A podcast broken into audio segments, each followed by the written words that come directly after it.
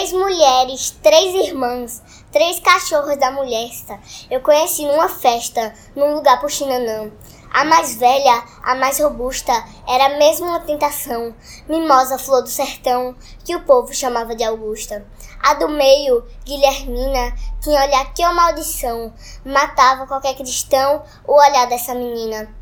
A mais nova era Maroca, que tinha o corpo mal feito, mas porém tinha nos peitos dois cuscuz de mandioca. Dois cuscuz que pro capricho, quando ela passou por eu, minha venda se acendeu com o cheiro vindo dos bichos. Eu até me atrapalhava sem saber das três irmãs que eu vim pro Xinanã. Qual é que mais me agradava? Escolhendo a minha cruz, saindo desse embaraço, resolvi cair nos braços da dona dos dois cuscuz.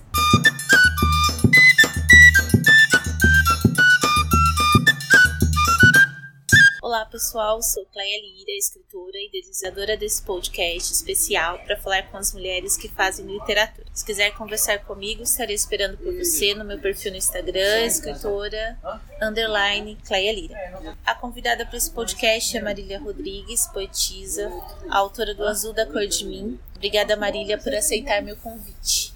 Eu que agradeço. É, eu poderia dizer que poesia e o cordel caminham juntos no Nordeste? Acho que sim.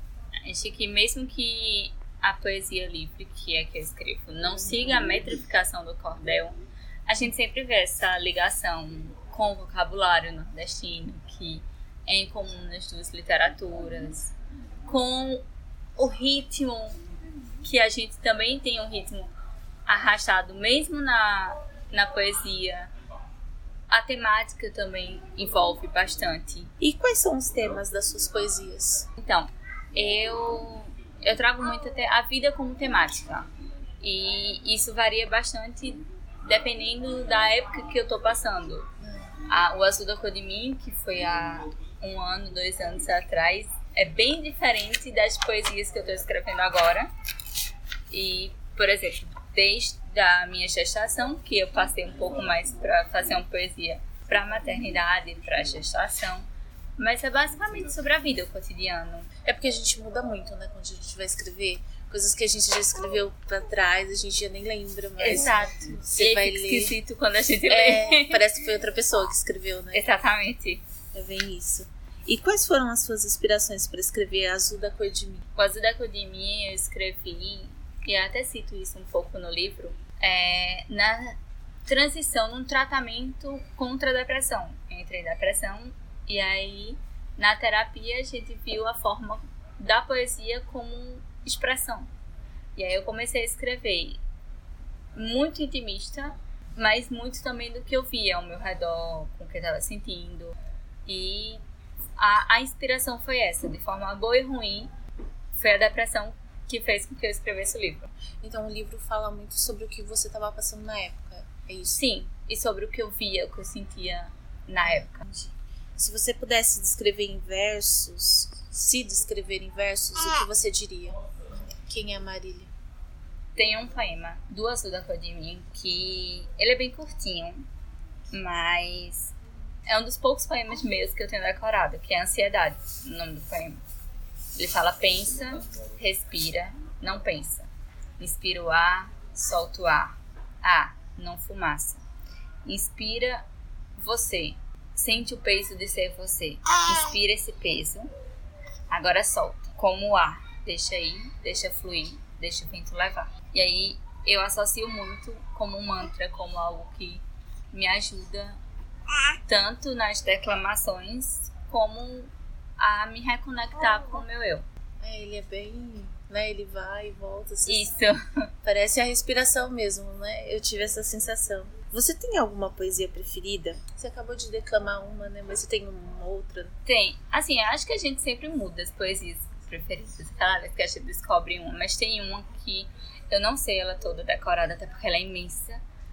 Que é de Drummond, que é O Amor Bate na Horta. Que pra mim é uma poesia que sempre que eu escuto, sempre que eu leio, dá aquele calorzinho no coração. Mas a gente sempre tem mudando. E acho que tem mais poesias do momento. Mas essa específica eu acho incrível. Essa que você sempre lembra dela, não importa a Isso. fase que você tá da vida. Exatamente, ela sempre dá aquela aquele calorzinho, aquela esperança de que as coisas são boas. Esses gritinhos que vocês estão ouvindo é da Julieta, tem dois meses e veio aqui gravar o podcast com a gente. É, onde a gente pode encontrar suas poesias? É, eu tenho um Instagram compartilhado com uma colega, que é o Entre Quatro, é, Poesias Quatro. Que as, você publica tem, as poesias tem lá. algumas poesias minhas, tem algumas poesias que eu acho, a gente acha interessante, mas tem lá, e tem físico, né, que tem, eu tenho o meu livro, que o Azul da Academia Físico, e tem um livro que eu escrevi com mais dois autores, a Alessandra Monteiro e Neto Almeida, daqui de Caruaru também, que é o Cactus de Outono. A gente lançou ele esse ano, também tem físico. Ah, e esse livro como que é? Uma coletânea de poesias também? É uma coletânea de poesias e tem alguns textos em prosa também, prosas poéticas. E um, um pouquinho de nós três. Ah, vocês dividiram, cada um escreveu um pouco. Isso. E, e esse livro, onde a gente pode encontrar? Como os dois foram bem individuais, assim, de, de lançamento, o Cactus de Outono foi produção nossa, a gente que editou, diagramou e publicou. Então, pode encontrar com a gente. Pelo Instagram mesmo, consegue nosso contato para pegar o livro. Tá, eu vou deixar seu Instagram quando eu lançar o podcast. Eu vou colocar. Tá? Ok. E para encerrar, tem uma pergunta que eu peguei emprestada do Luiz Gonzaga. Se você nascesse de novo e pudesse escolher, o que você gostaria de ser? Meu Deus, eu fiquei pensando tanto nessa pergunta. Eu acho que assim, é, é uma pergunta muito abrangente e tem várias respostas para isso. Por exemplo, o que eu gostaria de ser? A primeira, a primeira resposta que eu tive foi um cachorro. Eu gostaria muito de, de, de ser um cachorro, de voltar como um cachorro. Porque não tem pra mim um ser que veja tanta poesia ou poesia em tanta coisa quanto um cachorro. Mas se formos pensar em seres humanos, acho que eu gostaria de voltar como eu mesma. Tudo que eu vivenciei, tudo que me trouxe até aqui. A maioria das pessoas que eu perguntei, eu já fiz essa pergunta três vezes. E todo mundo falou a mesma coisa. Que eu acho que, que, que a gente é hoje o que é graças a todos os obstáculos e a todos os desafios que a gente passou na vida.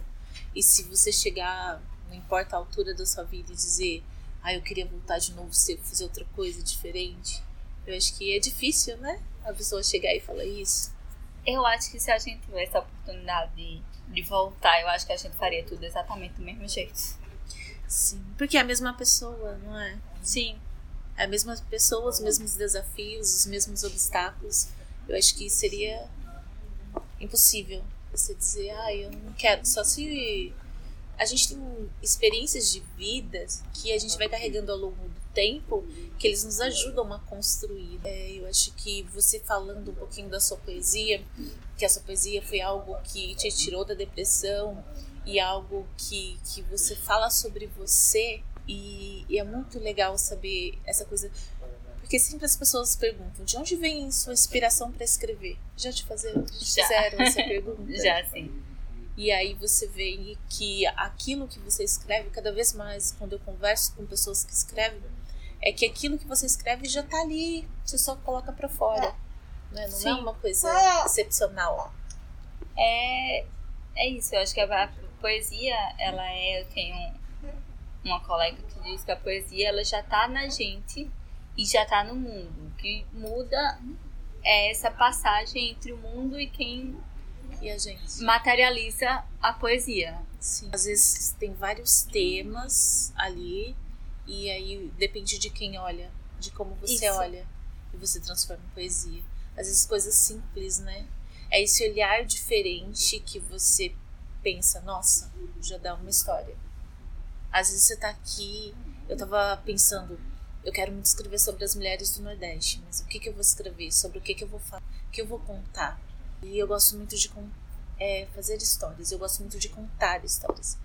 E aí eu falei, ah, eu vou escrever contos. Então eu quero escrever contos pequenininhos sobre mulheres diferentes.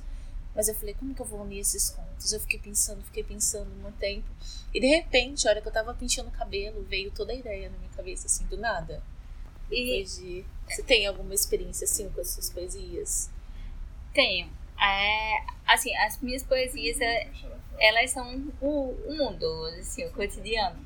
E eu acho que se alia muito ao, ao que você fala de ah, eu quero escrever sobre a mulher no Nordeste, como eu faço isso? Às vezes eu tenho muita vontade de escrever sobre alguma coisa e eu falo, meu Deus, como é que eu faço isso? E aí eu vou pra prática. Tipo, eu quero escrever sobre o mar. Então, o que, é que eu vou fazer? Eu vou pro mar. E a, a partir das sensações que isso me traz, a gente escreve. E às vezes a gente consegue escrever, às vezes, às vezes, às vezes a gente só consegue sentir. É. Mas transformar isso para mim é uma sensação de palpável mesmo, de, de toque, de sensações físicas que provocam a poesia, que provocam o poema. Entendi. Como que é escrever poesia para você, por exemplo? Você se preocupa muito com os versos, com a rima, com a métrica? Como que é? Porque, por exemplo, eu sou um terror para escrever poesia. Sério, eu não consigo. Eu, eu tento escrever, toda vez que eu tento escrever poesia, o que, que eu faço? Eu faço uma uma narrativa poética, porque eu conto uma história. Eu não consigo não contar uma história. Para mim tem que ter aquele começo, aquele meio, aquele fim. E eu sei que poesia não é isso, então eu acabo fazendo outra coisa. É, quando eu preciso, quando é muito necessário. Mas poesia é isso também, poema é isso também. O, a, o que me fez me aproximar da poesia foi a poesia marginal. Porque até então a gente estuda aquelas poesias cânones clássicas que eu acho maravilhosas mas que são exatamente metrificadas, com rima, com métrica, com versos direitinhos, com sonetos. E eu nunca consegui escrever isso, porque eu nunca me preocupei com isso. E quando eu tentava, não chegava àquilo que eu queria colocar. Então eu conheci a poesia marginal, uma poesia livre, uma poesia que não tem métrica, que não tem rima, uma poesia que é uma narrativa poética, que é uma narrativa em versos. E aí, a partir daí eu descobri que poema e a poesia eles podem ser muito mais do que apenas os clássicos. Muito mais do que aquela estrutura clássica. Você não precisa ficar preso às regras o tempo todo. Né? Isso, né? é só é isso. escrever. E aí eu tenho poesias de três versos, como eu tenho poesias que parecem contos em versos. E foi assim que eu me identifiquei, que eu me vi. E é muito fácil, assim, para você escrever. Tem algumas poesias que levam tempo, tem algumas que são mais rápidas. Tem, tem poesia que eu sim sento e escrevo em 10 minutos, 5 minutos eu escrevo uma poesia. Tem poemas que ainda estão na minha cabeça até agora eu não consegui fazer eles colocar no papel. E, e onde você escreve? Você escreve no. Você tem um caderno, alguma coisa? Você escreve no computador? Eu sempre tenho um caderno. eu sempre tenho um caderno em mãos. Mas, principalmente depois de beber, fica mais difícil escrever na mão, porque normalmente só tem uma mão livre. Então, eu tô escrevendo muito no celular. Mesmo com ela, você ainda consegue escrever? Você escreveu alguma coisa? Porque essa fase, assim, é bem difícil, né? Sim. Dois meses é, tipo, você só tem é, prioridade a ela. Isso. Mas, assim, eu ainda consigo escrever. Até agora, eu não consegui escrever sobre ela depois que ela nasceu. E sobre o que a gente tá vivendo porque para mim tá tudo tão intenso que eu não consigo colocar no papel ainda. Essa fase é a fase mais, né, eu acho que gritante, que você, você não sabe onde ela termina, onde você começa, Exatamente. parece uma coisa só. Ainda tá muito ligado, ainda tá muito, muito forte. E eu ainda sinto muita coisa sem conseguir colocar. Mas eu ainda escrevo no celular mais sobre cotidiano. Eu me formei agora há pouco em letras. Então eu escrevi sobre isso mas, mas assim, no celular, muito difícil no papel agora por causa do físico. e os seus planos para o futuro? O que, que você tem ideia? O que, que você quer fazer? Você acabou a faculdade agora? pois é, como eu, se eu acabei agora, eu, meu plano é ensinar literatura. Minha meta é ensinar literatura, especificamente ensinar literatura para surdos, que a gente tem poucos professores com o ensino de literatura para surdos, que eles consigam entender, que eles consigam realmente se aprofundar em coisas como os poemas, como a poesia, que tem musicalidade, que tem rimas, que tem ritmo, e como passar isso para um surdo. Então eu estou juntando um pouquinho do meu conhecimento em Libras para me aprofundar e me aprofundar em literatura pra gente seguir nesse caminho. Ai, que legal. Conheci uma escritora essa semana, a Zezinha Lins. Ela é de aqui pertinho, Glória de Goitá. E ela fez isso, ela ensinava literatura para as crianças na linguagem dos sinais e ela falou que uma das experiências mais ricas que ela teve foi essa e ela disse que para ensinar a musicalidade, a melodia da poesia e, a, e fazer a diferença na música, é, ela via as crianças ficavam fazendo gestos, sinais e balançando, assim, sabe? Ela falou que era maravilhoso. Fiquei encantada. Tem muito, assim, tem muito conhecimento ligado com a própria literatura surda que eu tô conhecendo agora. Que aí, com esse conhecimento da literatura surda, com a literatura oral, aí a gente consegue aprofundar mais, que é a minha meta. Ah, legal. Esse é um trabalho, para que dê tudo certo na sua, sua trajetória. Obrigada. Então vamos encerrar por aqui. Eu quero agradecer a sua participação. Muito obrigada por contar um pouquinho da sua trajetória literária, dos seus planos, da sua poesia. Muito obrigada.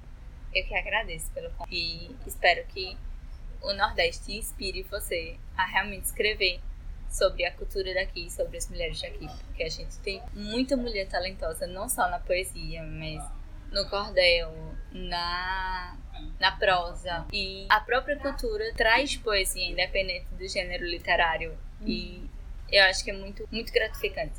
É uma cultura muito rica, né? Sim. Tchau, gente, e até o próximo.